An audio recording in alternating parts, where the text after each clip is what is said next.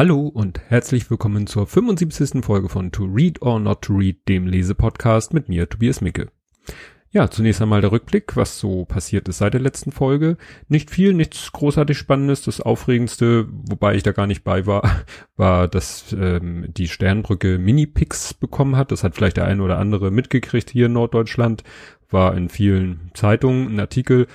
Und ja, da waren bei den meisten Artikeln dann auch Fotos dabei und auf fast allen Fotos war mein kleiner Sohn dabei, weil der war auch dabei, als die Sternbrücke da die Minipix willkommen geheißen hat. Und am selben Tag, da war auch noch ein was Großes, äh, ein Ereignis, wo ich dann auch dabei war. Wir waren nämlich im Aladdin Musical hier in Hamburg. Das war auch sehr, sehr aufregend. War toll. Ja, dann gab's noch ein, sag ich mal, ein Jahrestag äh, in Bezug auf mein Sohn Justian. Da will ich eigentlich schon seit dem Tag, das war der 17.3., ein, ja, eine Podcast-Episode machen, bin aber irgendwie noch nicht dazu gekommen. Aber das habe ich mir ganz fest vorgenommen, das noch zu tun. Ja, eine Sache, bei der ich nicht gewesen bin, ist äh, am Samstag gewesen, am 25. Da war, wäre nämlich eine Lesung oder da war eine Lesung des Autos des heutigen Buches, aber da hat's mich dann doch nicht hin verschlagen, weil Wochenende ist dann doch mehr Zeit für Familie. Ja, das soll's zum Rückblick gewesen sein. Kommen wir deshalb sofort zum Buch. Das Buch, um das es heute geht, trägt den Titel Öl und Glaubenskriege, wie das schwarze Gold Politik, Wirtschaft und Religionen vergiftet. Ist erschienen im Juli 2015 und der Autor ist Dr. Michael Blume, Jahrgang 76, geboren in Filderstadt bei Stuttgart, da lebt er auch heute noch. Ähm, ja, ich habe mir so verschiedene Biografien angeguckt, die ähneln sich dann ja meistens. Äh, da war die Rede von äh, nach einer Finanzausbildung. Ich meine, dass es äh, an einer Stelle an einer Stelle hieß nach einer Banklehre. Ist aber auch egal. Danach hat er dann ähm, Religions- und Politikwissenschaft studiert, hat auch eine Doktorarbeit geschrieben über Religion und Hirnforschung und für alle, die jetzt so bei Religionswissenschaft so ein bisschen zusammenzucken, das äh, wurde in dem Podcast, auf den ich gleich komme, auch erwähnt, das ist jetzt, hat nichts mit Theologie äh, zu tun, also dass man dann hinterher ähm, ja die Bibel nun auswendig kann und äh, dann entsprechend auch als, als Pfarrerpriester oder so tätig werden kann, sondern es geht mehr um die wissenschaftlich kritische Auseinandersetzung mit dem Thema Religion, was dann auch Thema in diesem Buch sein wird. Dann hat er einen Wissenschaftsblog, Natur des Glaubens, Geht also auch um das Thema Religion und dafür hat er auch einen Preis bekommen 2009 und ist Vater von drei Kindern. Ja, das so viel zum Autor. Das, äh, wie ich zum Buch gekommen bin, ist ja auch immer hier Thema. Ist ganz einfach. Äh, Psychotalk Folge 28. Äh, verlinke ich auch in den Show Notes. Äh, da war er zu Gast. Also die machen das ja immer so, die haben erstmal, ja, ich sag mal eine Stunde, reden sie über ein Thema ohne den Gast und dann kommt der Gast dazu. Äh, das Thema war Verschwörungstheorien beziehungsweise Verschwörungsmythos, weil ähm, der Autor Dr. Blume sagt eben, äh, er bevorzugt den Begriff Verschwörungsmythos. Die Folge an sich fand ich ja ganz okay, aber richtig spannend fand ich dann die letzte halbe Stunde. Und dass ich die letzte halbe Stunde sehr spannend fand, habe ich auch schon in dem anderen Podcast, den ich mit Ulla Albers zusammen mache, im Blathering erzählt. Und auf diese halbe Stunde bezieht sich auch das Buch und andersrum, ähm, aufgrund dieser letzten halben Stunde, in der das Buch erwähnt wurde, habe ich äh, mir dieses Buch dann auch gekauft. Ja, kommen wir zum Inhalt des Buches. D mir fiel da irgendwie beim Schreiben meiner Sendungsnotizen dazu dieses Zitat ein, dessen Herkunft, glaube ich, nicht geklärt ist. Sprach der König zum Priester, halte du sie dumm, ich halte sie arm. Und was das mit dem Buch zu tun hat, das ja, ergibt sich vielleicht. Auf jeden Fall komme ich später nochmal auf dieses Zitat zurück. Ähm, interessanterweise fängt das Buch damit an, dass erstmal das Titelbild des Buches beschrieben wird. Da sieht man nämlich, ähm, ja, also ich hätte es so nicht erkannt, das sind äh, F-15, F-16 äh, Kampfflugzeuge, die über brennenden Ölfeldern hinwegfliegen. Das ist ein Foto aus dem Irakkrieg. Und dazu ähm, steht äh, dann das Zitat in dem Buch, ähm, wie stecken wir, ja wir alle, mittendrinne in diesem Bild zwischen Technologie, Weltanschauung und Zerstörung. Ja, und das gibt schon mal einen guten Ausblick auf das, was einen da erwartet. Dann kommt die eigentliche Einleitung, die beginnt äh, mit dem Satz kein Blut für Öl und ähm, ja, der ist mir schon sehr geläufig, weil Ähm, äh, bei uns in der Nähe ist die, die City Nord so ein Bürogebiet, also kein Gewerbegebiet mit Industrie in dem Sinne, aber so Bürokomplexe stehen da mehrere und da gibt's dann so Fußgängerbrücken, um den, um den Straßenverkehr nicht durch Fußgänger, sag ich mal, zu behindern. Ähm, und an einer Fußgängerbrücke steht, und das wird wahrscheinlich auch schon seit der Zeit gewesen sein, zu der wir gleich kommen, ähm, kein Blut für Öl. Und äh, der Autor schreibt eben, für ihn selber begann die Auseinandersetzung mit diesem Thema 1991. Das war der Beginn des, ja, des zweiten Golfkriegs.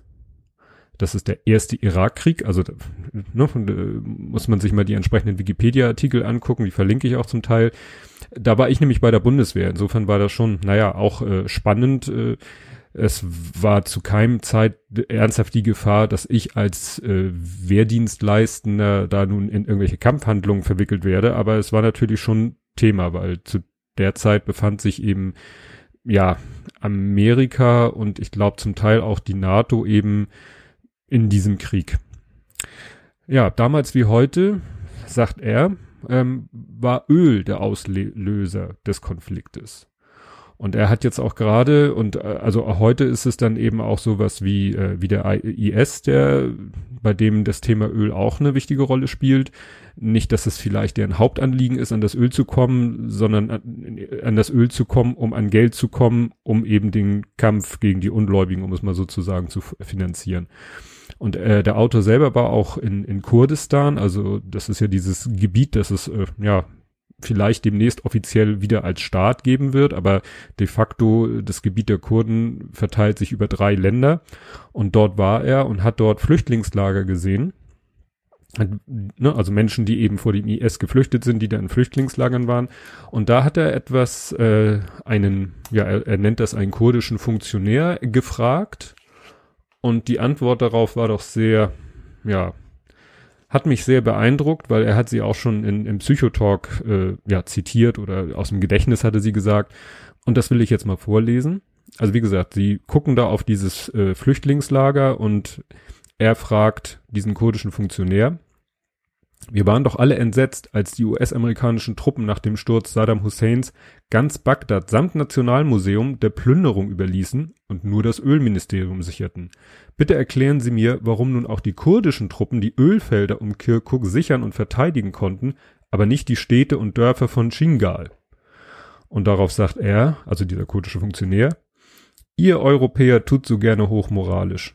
Aber wenn Daesh, ne, das ist dieser andere Begriff für den IS, die Ölfelder der Region erobert hätte, wärt ihr doch die Ersten, die gemeinsam mit den Amerikanern den IS samt Kalifen offiziell anerkennen und einbinden würden.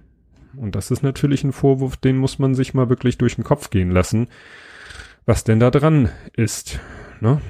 Muss man eben heute wirklich in dieser Region äh, ja sagen, äh, ich muss erstmal die Ölquellen sichern, ne? um ja, weil da die Hauptinteressen auch des, des Auslandes drauf liegen.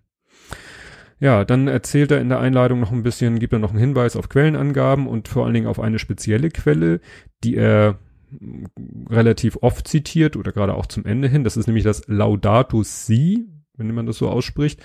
Äh, das ist eben die äh, Enzyklika, so nennt man das, von Papst Franziskus. Die wurde im Juni 2015 veröffentlicht, also relativ kurz vor Erscheinen des Buches.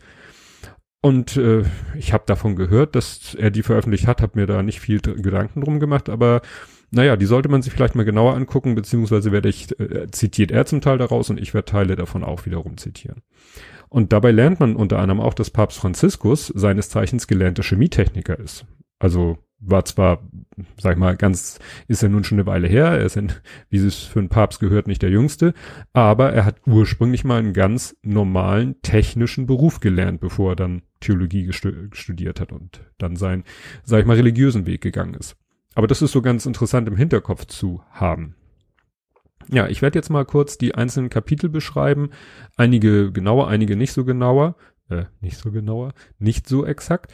Ähm, das erste Kapitel handelt erstmal ganz allgemein von der Geschichte des Öls. Also nach dem Motto, wie denn Öl ursprünglich mal entdeckt wurde und wie man dann so langsam rausgefunden hat, wofür man es verwenden kann. Und schon damals, also das, was ich jetzt vorlese, ist ein Zitat von 1919, hat schon einer ein französischer Senator hat schon geahnt, äh, was dieses Öl mit sich bringen wird. Damals wurde es ja noch Petroleum genannt. Ich lese mal vor. Wer über das Petroleum verfügt, wird über die Welt verfügen, denn er wird die hohe See mit den schweren, das feste Land mit den leichten und die Luft mit den flüchtigsten Ölen beherrschen. Und mit dem fantastischen Reichtum, der ihm aus dem Öl zufließt, wird er die Menschen in seiner Macht halten. Das war 1919. Das war schon sehr prophetisch, muss man sagen. Ja, da, dann, was auch ich nicht wusste, dass es A so früh war, ähm, die erste Form der Klimaanlage wurde schon 1902 entwickelt von einem Willis Carter. Ähm, und äh, man verbindet natürlich mit Klimaanlagen heute Energieverbrauch in erster Linie durch Strom, aber ist ja wieder die Frage, wie wird der Strom erzeugt? Jedenfalls äh, war die Erfindung der Klimaanlage eigentlich auch so ein Punkt.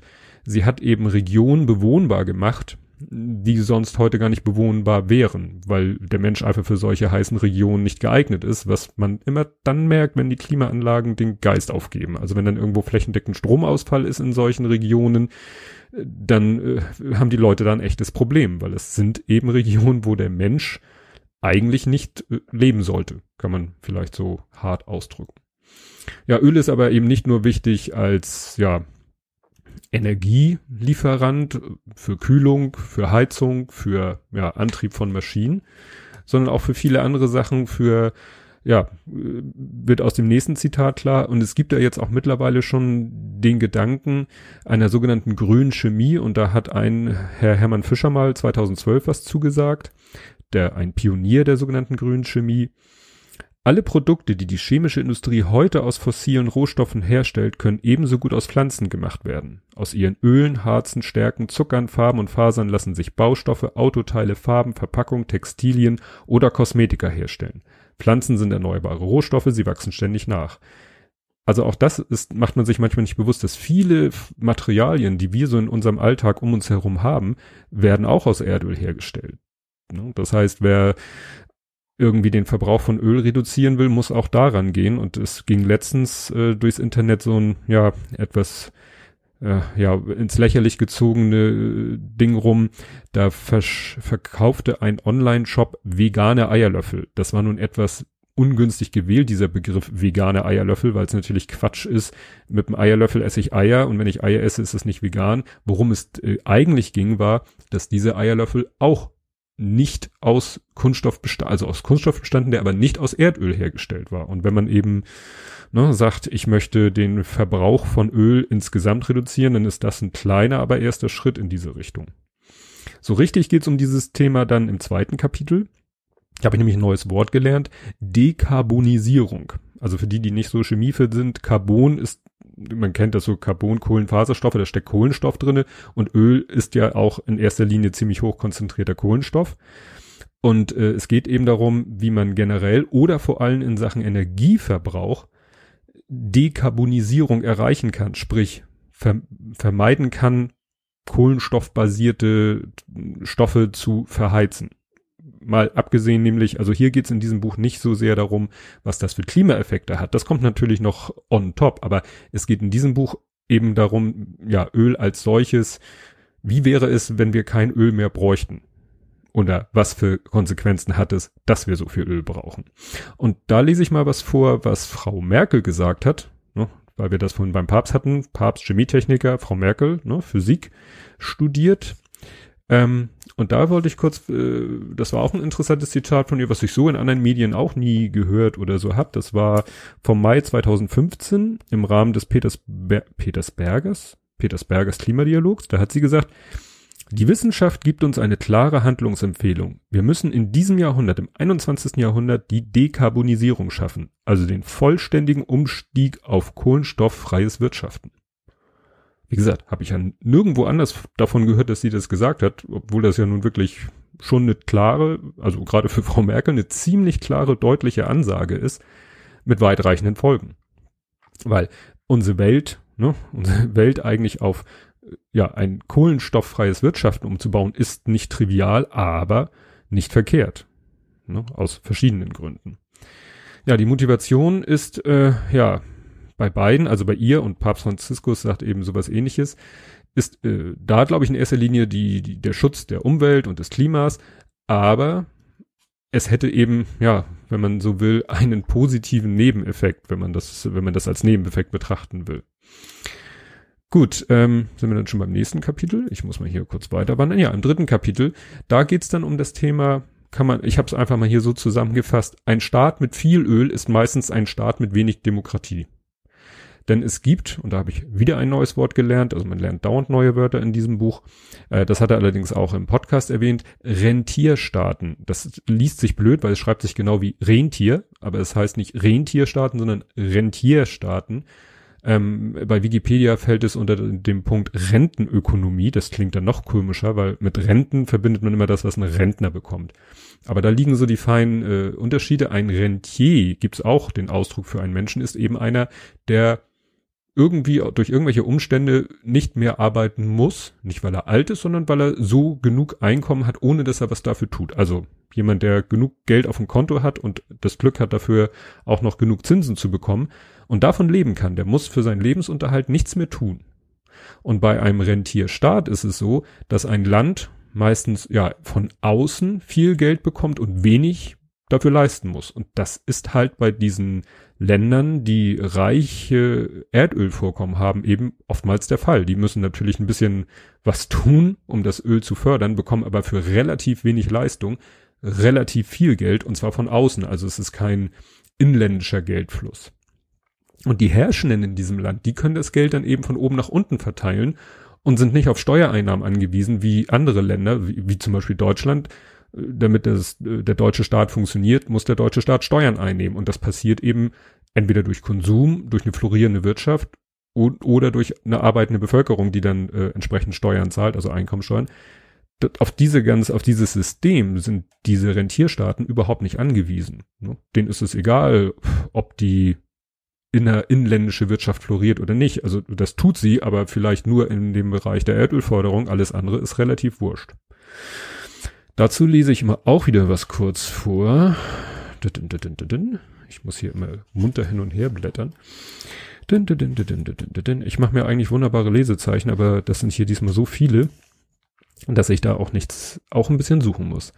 Also zum Thema Rentierstaaten. Der tiefgehende Schaden des Rentier- und besonders Ölstaates liegt in der Verkümmerung des Bürgertums. Statt Leistung und Innovation zählen vor allem Verwandtschaftsverhältnisse und Beziehungen um an lukrative Posten und Gelder zu gelangen. Die Ergebnisse sind ineffizient, Klientelismus und Korruption sowie ein weitgehend abhängiges, korrumpiertes Bürgertum. Mangels Arbeits- und Leistungsethos werden körperliche Tätigkeiten sowie einfache Dienstleistungen gering geschätzt und häufig an billig bezahlte Gastarbeiter aus noch ärmeren Ländern abgetreten. Und ich weiß nicht, wie es euch geht, aber mir fiel da irgendwie sofort Katar ein, wo die, ich glaube, größtenteils indischen Gastarbeiter unter erbärmlichen Zuständen die Stadien zusammenklöppeln, in denen dann irgendwann mal die Sportevents stattfinden sollen. Das fiel mir sofort da ein. Das wäre dann ein Beispiel für einen Rentierstaat. Ja, im fünften Kapitel Nein, ich habe es überspringen. Im vierten Kapitel äh, noch ein neues Wort, Ressourcenfluch. Also da, äh, das, da gehe ich jetzt nicht weiter drauf ein, weil das finde ich ist auch nur so ein, so ein, so ein Nebenaspekt. Äh, der Ressourcenfluch, äh, da geht es darum, dass ähm, es einem Land auch schaden kann, wenn es zu viel Ressourcen hat, also zu viel Öl oder so. Ist aber Gott sei Dank oder so ein seltener Fall. Äh, Beispiel dafür ist die sogenannte holländische Krankheit. Das klingt witzig. Äh, verlinke ich einfach mal den Wikipedia-Artikel. Ja, im fünften Kapitel geht's dann um die Öllobbys. Nun sind Lobbys äh, per se ja nichts Schlechtes, aber man verbindet damit immer was Schlechtes, weil die Lobbys, die man so gemeinhin kennt und die man gemeinhin als die bösen Lobbys betrachtet, die haben meistens ja viele Ressourcen, Geld, Manpower und so weiter, Einfluss in jedweder Form. Und davon haben die bösen Lobbys halt mehr als die guten Lobbys. Gute Lobbys gibt's ja auch. Es gibt ja auch Interessenvertretungen von Verbrauchern oder der Bahnfahrer oder sonst was. Nur die haben meistens nicht so viel Macht, wie man das auch immer definiert. Ja, und dann gibt's natürlich auch Lobbyisten in Sachen Öl. Das sind natürlich die Ölförderer. Und worauf ich nie, selber nie gekommen wäre, das ergibt sich ähm, aus, dem, aus dem nächsten Zitat. Das Entstehen reicher und oft auch skrupellos agierender Öloberschichten, die Geld, Einfluss und Familienverbindungen vererben, wurde in den Vereinigten Staaten sogar zum Fokus erfolgreicher Fernsehserien wie Dallas und Denver Clan. So entstand in der Republik gemeinsam mit verbundenen Politikerfamilien wie den Bushs eine Art von neuem Adel mit riesigem politischen Einfluss und wiederum internationalen Verbindungen zu anderen Ölproduzenten. Ja, so habe ich das auch nie gesehen, dass Dallas und Denver Clan äh, ich habe es nicht so intensiv geguckt wie andere vielleicht, äh, aber klar, das waren Ölmagnaten, wie man so schön sagt, mit ihrem entsprechenden Einfluss. Ja, und dann geht's auch natürlich, man kann nicht über das Thema Öl reden, ohne Rockefeller zu erwähnen. Das ist ja immer so das Musterbeispiel. Rockefellers Konzern wurde zwar irgendwann äh, zerschlagen in viele kleine Unternehmen, aber so zum Teil naja, sind die dann doch wieder gewachsen und haben doch eine gewisse Macht erreicht. Ne? Und auch sind auch teilweise heutzutage wieder fusioniert. Also, ne, auch wenn es vielleicht die Familie Rockefeller nicht mehr so äh, ja offensichtlich gibt äh, als äh, Öllobbyisten, die Konzerne gibt's immer noch. Ja, und dann gibt's auch in dem Buch noch ein, sag ich mal, trauriges Beispiel für Lobbyarbeit in Deutschland zu dem Thema. Es hat nämlich in Sachsen eine Firma, zu der werde ich verlinken, hat ein Verfahren entwickelt, wie man Altöl, also Motorenöl, was halt durch die Benutzung im Motor äh, alt ist, verdreckt ist. Ähm, das wird einfach mit einem super, super, super feinen Filter gefiltert und ist danach wie neu. Und während, sag ich mal, gegnerische Lobbyverbände behaupten, das Öl hat dann hinterher nicht wieder den gleichen Zustand wie frisches Öl, haben das eigentlich alle wissenschaftlichen Untersuchungen bestätigt, dass diese oder andere Tests haben eben bewiesen, es ist kein Unterschied festzustellen zwischen gefiltertem Altöl und Frischöl. Ich weiß nicht, wie ich das nennen soll. Aber da ist natürlich auch eine Riesenlobby, die möchte weiter ihr Frischöl verkaufen und ja, macht denen das, macht dieser Firma das Leben schwer. Und das wäre auch eine Möglichkeit, äh, nicht gewissen, äh, nicht unerheblichen Teil von Öl einzusparen. Ne? Ohne, ne, also ich weiß, es gab mal noch so Zeiten, da hatte man noch so in meiner Jugend, da hieß es noch so, ja, und das Öl wird knapp und ähm, irgendwann haben wir kein Öl mehr, wir müssen uns jetzt mal Gedanken darüber machen, was denn sozusagen in der Postölzeit, äh, das ist irgendwie völlig verschwunden. Also, dass die Erdölreserven irgendwann mal erschöpft sein werden, darüber macht sich heute keiner Gedanken. Es wird gefördert, teilweise auf Teufel komm raus. Ja, aber das wäre dann ein Punkt, wenn man sagt, wir brauchen aber noch Öl, ja, dann wird das Thema, wenn es kein Öl mehr gibt, aber noch Öl gebraucht wird, dann wird diese Öldialyse vielleicht dann doch mal ein großer Erfolg. Aber momentan wird sie halt noch bekämpft. Ja, und im sechsten Kapitel kommen wir dann zu dem Punkt, ja, bei dem wir am Anfang schon mal waren oder worauf, äh, sag ich mal, das alles hinausläuft, nämlich auf das Thema Öl und Religion. Und da erinnere ich nochmal an den Spruch vom Anfang, sprach der König zum Priester, halte du sie dumm, ich halte sie arm. Und das trifft wahrscheinlich, äh, ja, in vielen Öl Ölförderländern dann doch zu. Also Beispiel Saudi-Arabien, da gibt es die Scheichs, das wäre sozusagen der König, dann gibt es den Priester, das wären die, die hohen Geistlichen in Saudi-Arabien, ja, und der eine sagt zum anderen, halte du sie dumm, ich halte sie arm. Das heißt, die Religion spielt eben in solchen Ländern eine große Rolle. Äh, auch, das war mir selber nicht so bewusst, wird aber im Buch gesagt, in Russland ist wieder Religion verstärkt Thema, Thema, wird auch wieder gefördert. In den USA, das hat man ja mitgekriegt, dass da die christlich-evangelikalen Fundamentalisten doch auf dem Vormarsch sind, also die Evolutions- und Klimawandelleugner wieder mehr Einfluss gewinnen. Und das passt natürlich alles zum Thema äh, Ölförderung. Ne? Also alles, da wird die Religion in den Dienst der Regierung gestellt, die das Ziel hat, mit ihrer Ölförderung möglichst viel Reichtum anzuscheffeln in einem bestimmten Bereich der Bevölkerung und den Rest der Bevölkerung irgendwie bei Laune zu halten. Und dann habe ich hier nämlich noch einen schönen Abschnitt dazu, zu dem Vergleich dann, ne, dieser meist nicht so sehr demokratischen äh, Rentierstaaten und den dann eher de demokratischen Ländern. Deswegen können Demokratien auch echte Religionsfreiheit gewähren. Denn solange die Bürgerinnen und Bürger die gemeinsame Verfassung achten, ist es gleichgültig, ob sie dies etwa aus etwa auf christlicher, islamischer, buddhistischer oder humanistischer Grundlage tun. In Rentierstaaten aber braucht es eine Begründung, warum diese, genau diese Gruppe der Herrschenden das Recht haben sollte zu herrschen und die Rohstoffreichtümer nach eigenem Willen aufzuteilen. Dazu werden sich die Herrschenden regelmäßig eine religiöse Strömung aussuchen, die ihnen diese Legitimation verschafft und diese dann mit massiver Förderung und der Unterdrückung jeder Alternative zum Staatskult erheben. Und das fasst das eigentlich alles wunderbar zusammen. Was dann im siebten Kapitel noch ein weiteres Thema ist, ist ähm, der Zorn der jungen Generation. Das, äh, das Thema, was da eine wichtige Rolle spielt, hat er auch in einem eigenen Buch verarbeitet. Es geht darum, dass eben in, ja, dass ein, ein strenger Glaube, egal welcher Religion, zu viel Nachwuchs führt. Also ne, Geburtenraten sind in Regionen, in denen Religion eine große tragende Rolle spielt, sind die Geburtenraten höher. Das wird ja auch gerne mal von irgendwelchen besorgten Brüdern dann, äh, besorgte Brüder, das war jetzt ein schöner Versprecher, besorgten Bürgern herangezogen, wo es heißt, ja, also die kommen ja, die Flüchtlinge kommen ja aus Regionen mit im Verhältnis zu Deutschland sehr hohen Geburtenraten und wenn die dann nach Deutschland kommen und dann diese Geburtenrate dann, ne, Stichwort Umvolkung und den ganzen Tralalala, da kann man aber gegenhalten, wenn Leute aus solchen Regionen dann in Regionen kommen wie Deutschland, wo die eher säkular organisiert sind und wo Religion keine große Rolle spielt, dann geht dort die Geburtenrate unter diesen Menschen auch dort sofort sozusagen auf das normale Niveau. Also da muss man sich, was ja auch völlig schwachsinnig ist, keine Gedanken machen. Auf jeden Fall führt diese hohe Geburtenrate, wo es sie denn gibt, zu einem, und das nennt sich Youth Bulge also Jugendberg oder, naja, ich würde es eher Jugendauswölbung nennen, verlinke ich auch einen Wikipedia-Artikel. Also es gibt dann in diesen Regionen viele junge Menschen mit wenig Chance auf Beruf und Familie. Das führt zu Frustration, Gewalt und Aufstand, teils, sag ich mal, aus unserer Sicht vielleicht guter Form, sprich, äh, Stichwort arabischer Frühling, teils aber auch in schlechter Form, Stichwort IS. Das fällt natürlich dem IS leicht, solche frustrierten jungen Menschen zu rekrutieren für ihren Zweck.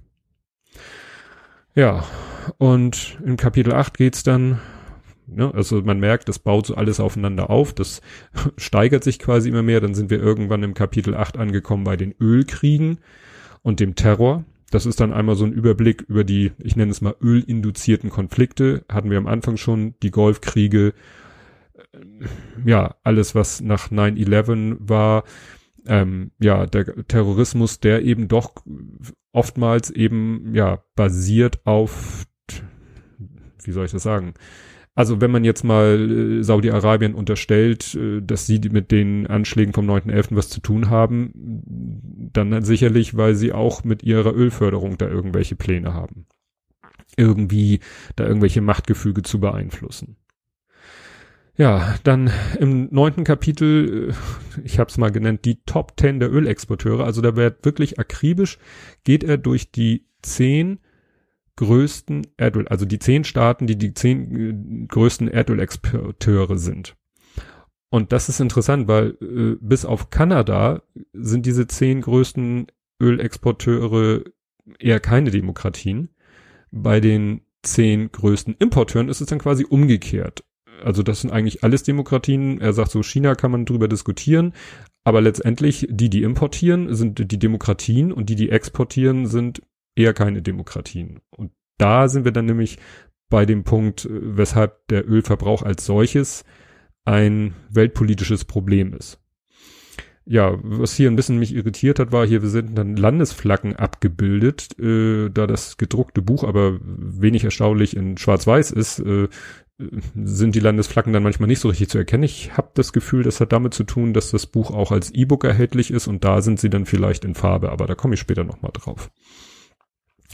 Ja, dann wollte ich noch eine Sache vorlesen zu diesem Thema mit den Erdölexporteuren. Da ist das Lesezeichen. Ähm, ach so, ja, da sind wir wieder beim Irak und beim IS. Ähm, die Gefahr, dass der Irak in ein vom IS dominiertes Sunnitistan, ein schiitisch radikalisiertes und am Iran orientiertes Schiitistan und ein sich abschottendes Kurdistan zerfällt, besteht längst nicht mehr nur theoretisch. Es gibt wohl wenige Flecken der Erde, auf dem der Besitz des schwarzen Goldes so lange so viele Menschenleben geopfert hat. Dem so viele Menschenleben geopfert wurden. Also dieser ganze, ja, alles, was da im Irak Gebiet, ne, bis Syrien, Türkei rein, weil Kurdistan liegt, wie gesagt, auf dem Gebiet von drei Ländern. Ja, das hat alles mit Öl zu tun. sagt dieses Buch und ich wüsste nicht, was, äh, warum man das anzweifeln sollte. Ja, nochmal zum Thema äh, Kanada, von wegen äh, wunderbar, dann beziehen wir unser Öl nur noch aus Kanada, weil das ist ja eine Demokratie. Der Haken dabei ist, die Ölgewinnung dort ist sehr unter äh, sehr unterschiedlich. Was rede ich für ein Quatsch? Ist sehr umweltschädlich, weil die haben kein Öl, wo man also unter der Erde, wo man ein Loch buddelt oder ne, bohrt und dann kommt da das Öl aus der Erde gesprudelt. Nee, die haben eigentlich nur so Ölsand, aus dem dann mit sehr viel Aufwand und Chemie und äh, so weiter Energieeinsatz das Öl sozusagen rausgekratzt werden muss, äh, gepoolt werden muss. Ähm, ja, und äh, da kann man dann auch sagen, ist es das wert? Ja, im zehnten Kapitel kommt dann der Punkt, wo dann der Leser sozusagen äh, ins Spiel kommt, nämlich die Frage, was wir tun können. Ne? Was können wir tun, wenn man jetzt wirklich mal äh, den Standpunkt des Buches erstmal folgt und sagt, gut, Öl ist die Wurzel allen Übels. Könnten wir es tatsächlich schaffen, irgendwie ohne Öl auszukommen? Durch Technik, durch Alternativen und so weiter und so fort. Und was kann jeder Einzelne dazu kommen? Äh, dazu tun. Und da äh, zitiere ich jetzt nochmal ein Zitat aus dem Buch, nämlich das, was Papst Franziskus in seiner äh, Enzyklika geschrieben hat.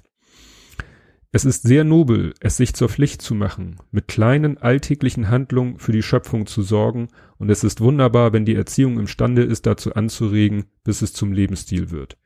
Die Erziehung zur Umweltverantwortung kann verschiedene Verhaltensweisen fördern, die einen unmittelbaren und bedeutenden Einfluss auf den Umweltschutz haben, wie die Vermeidung des Gebrauchs von Plastik und Papier, die Einschränkung des Wasserverbrauchs, die Trennung der Abfälle, nur so viel zu kochen, wie man vernünftigerweise essen kann, die anderen Lebensmittel sorgsam zu behandeln, öffentliche Verkehrsmittel zu benutzen oder ein Fahrzeug mit mehreren Personen zu teilen, Bäume zu pflanzen, unnötige Lampen abzuschalten. Ja, klar, Umweltschutz äh, und Energiesparen war schon immer Thema, aber hier gewinnt es, äh, bekommt es nochmal eine neue Motivation.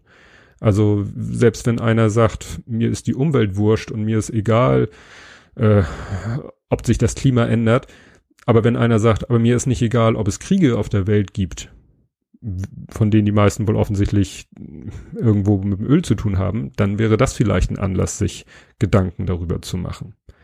Und ich stehe selber gerade vor einer etwas schwierigen Entscheidung. Ist, ich, bei mir steht ein neues Auto an und da bin ich echt jetzt so am überlegen, was mache ich denn da? Nun war letztens auch noch äh, hier im Fernsehen auf ZDF die Anstalt, die hatten ja auch das Thema Auto und haben da eigentlich auch gesagt, äh, klar, SUVs sind Blödsinn, haben aber auch gesagt, Elektroautos sind auch Blödsinn. Eigentlich ist es alles Blödsinn. Eigentlich müssten wir uns alle, äh, müssten wir alle nur zu Hause sitzen und zu Fuß gehen und Fahrrad fahren, was in der Praxis dann vielleicht doch an seine Grenzen stößt. Ja, also es ist nicht so einfach. Ähm, Nochmal eine kleine extra Bemerkung, äh, so zum aktuellen auch. Äh, Amerika, die ja nun gerade wirklich mh, hm, nicht den Anschein erwecken, als wollen sie jetzt äh, in Zukunft äh, Ölsparer werden. Die sind der größte Ölverbraucher der Welt. Die produzieren selber nicht wenig Öl, exportieren das aber kaum, sondern verbrauchen es alles selber und sind dann auch noch, glaube ich, der größte Importeur von Öl. Also die, äh, das heißt, äh, das ist auch wieder so, die wollen ja jetzt auch aus dem Klimaschutz raus und so weiter und so fort. Das passt natürlich da alles in, in, das ist, in dieses Konzept mit rein. Ähm, das heißt, selbst wenn die ganze Welt es irgendwie schafft, ihren Ölverbrauch deutlich zu reduzieren, solange die Amerikaner nicht mitmachen, wird das wieder schwierig, da dann irgendwas zu bewegen. Man kann ja auch nicht sagen, so wir hören, also das Problem ist, es werden dann auch nicht die Länder, die ihnen das Öl liefern, plötzlich sagen, wir liefern euch kein Öl mehr. Sind ja nicht blöd oder sind von dem Geld abhängig. Ja, also im Großen und Ganzen lässt einen das Buch doch dann ziemlich, naja, wie soll ich sagen, entsetzt zurück, es, ja, man, man hat das Gefühl, man ist in so einer, in so einer Zwickmühle oder in so einer aussichtslosen Situation und weiß gar nicht, wie man selber was dagegen tun soll. Im letzten Kapitel geht es dann nochmal um die Chancen und Grenzen von Wissenschaft. Da wird das nochmal, das Buch eigentlich nochmal kurz zusammengefasst und ja, also ich träume ja immer noch davon, dass wir vielleicht irgendwann tatsächlich es schaffen, äh, ne, die, die perfekte schadstofffreie, langfristig folgenlose Energiequelle zu finden. So diese Utopie von Star Trek nach dem Motto, sobald man das gefunden hat äh, und der ganzen Welt unbegrenzt Energie zur Verfügung steht, dann hören auch alle Konflikte auf. Es wäre schön, wenn es so wäre, aber dazu müssten wir erstmal diese Energiequelle finden. Ja, es folgt dann noch eine Literaturliste mit den ganzen Quellen. Ja, und das ist es dann zum Inhalt des Buches. Ähm, also ein Buch, das mich sehr nachdenklich gemacht hat. Wie gesagt, gerade so in Bezug auf mein nächstes Auto. Äh, ja, was mache ich denn da? Oder kann ich, könnte ich auch ohne Auto leben? Stelle ich mir schwierig vor, aber ich muss dann nochmal in mich gehen. Ja, was ich dann ganz zum Schluss noch äh, an Kritik an diesem Buch habe, ist rein technischer Natur. Also inhaltlich nicht, überhaupt nicht, finde ich es ein ganz spannendes und ähm, sehr bewegendes Buch, was ein vieles in einem neuen Licht äh, sehen lässt. Aber technisch ist das Buch, naja, diskussionswürdig. Es hat äh, äh, extrem große Seitenränder. Ich weiß nicht wieso. Also das macht das Buch schwer zu lesen, weil es ist eh nur so im Taschenbuchformat und äh, da bleibt dann nicht mehr viel Platz für den Text bei diesen immens großen Seitenrändern. Dann ist das Buch im Blocksatz gesetzt, was ja okay ist, äh, aber ohne Silbentrennung. Das führt teilweise zu extrem Lücken zwischen den Wörtern. Also wer sich ein bisschen im ja, Layout auskennt, der weiß, wenn ich Blocksatz mache, muss ich eine Silbentrennung machen, gerade wenn ich nicht so lange Zeilen habe und das ist durch die großen Seitenränder der Fall ja, das ist, also man gewöhnt sich ein bisschen mit der Zeit dran, aber im ersten Moment dachte ich, wie, wie soll ich das Buch lesen?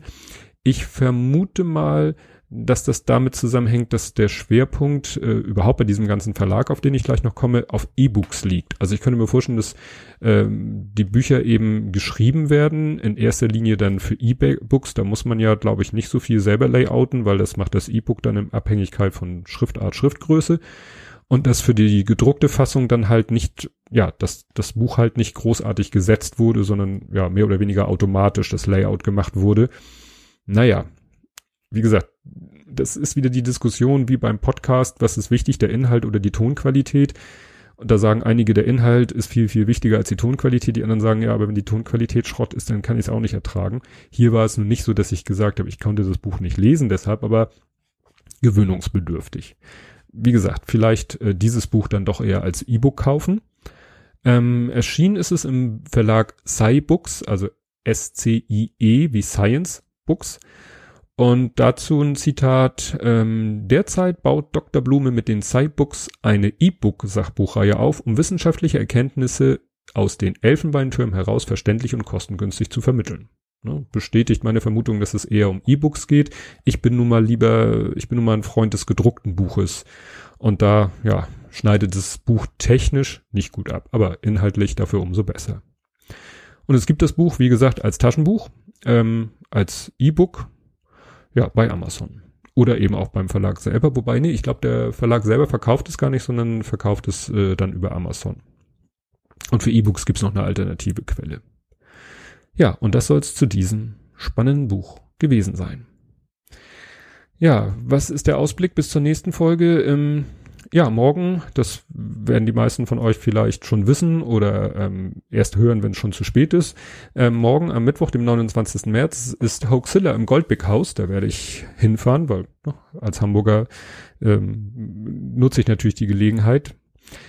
Dann äh, das nächste Buch äh, habe ich auf einem interessanten Wege bekommen, das lese ich gerade.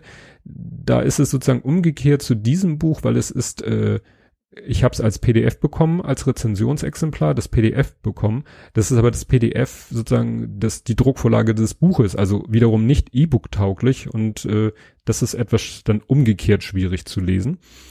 Ja, aber das Buch, da ist es auch so, dass der Inhalt diese, sage ich mal, etwas ähm, schwierige Art ist zu lesen, aus technischer Sicht, nicht aus inhaltlicher Sicht, dass dieses Buch mir auch schon sehr, sehr unter die Haut gegangen ist. Das schon mal so als Ausblick für die nächste Folge. Und bis dahin, tschüss.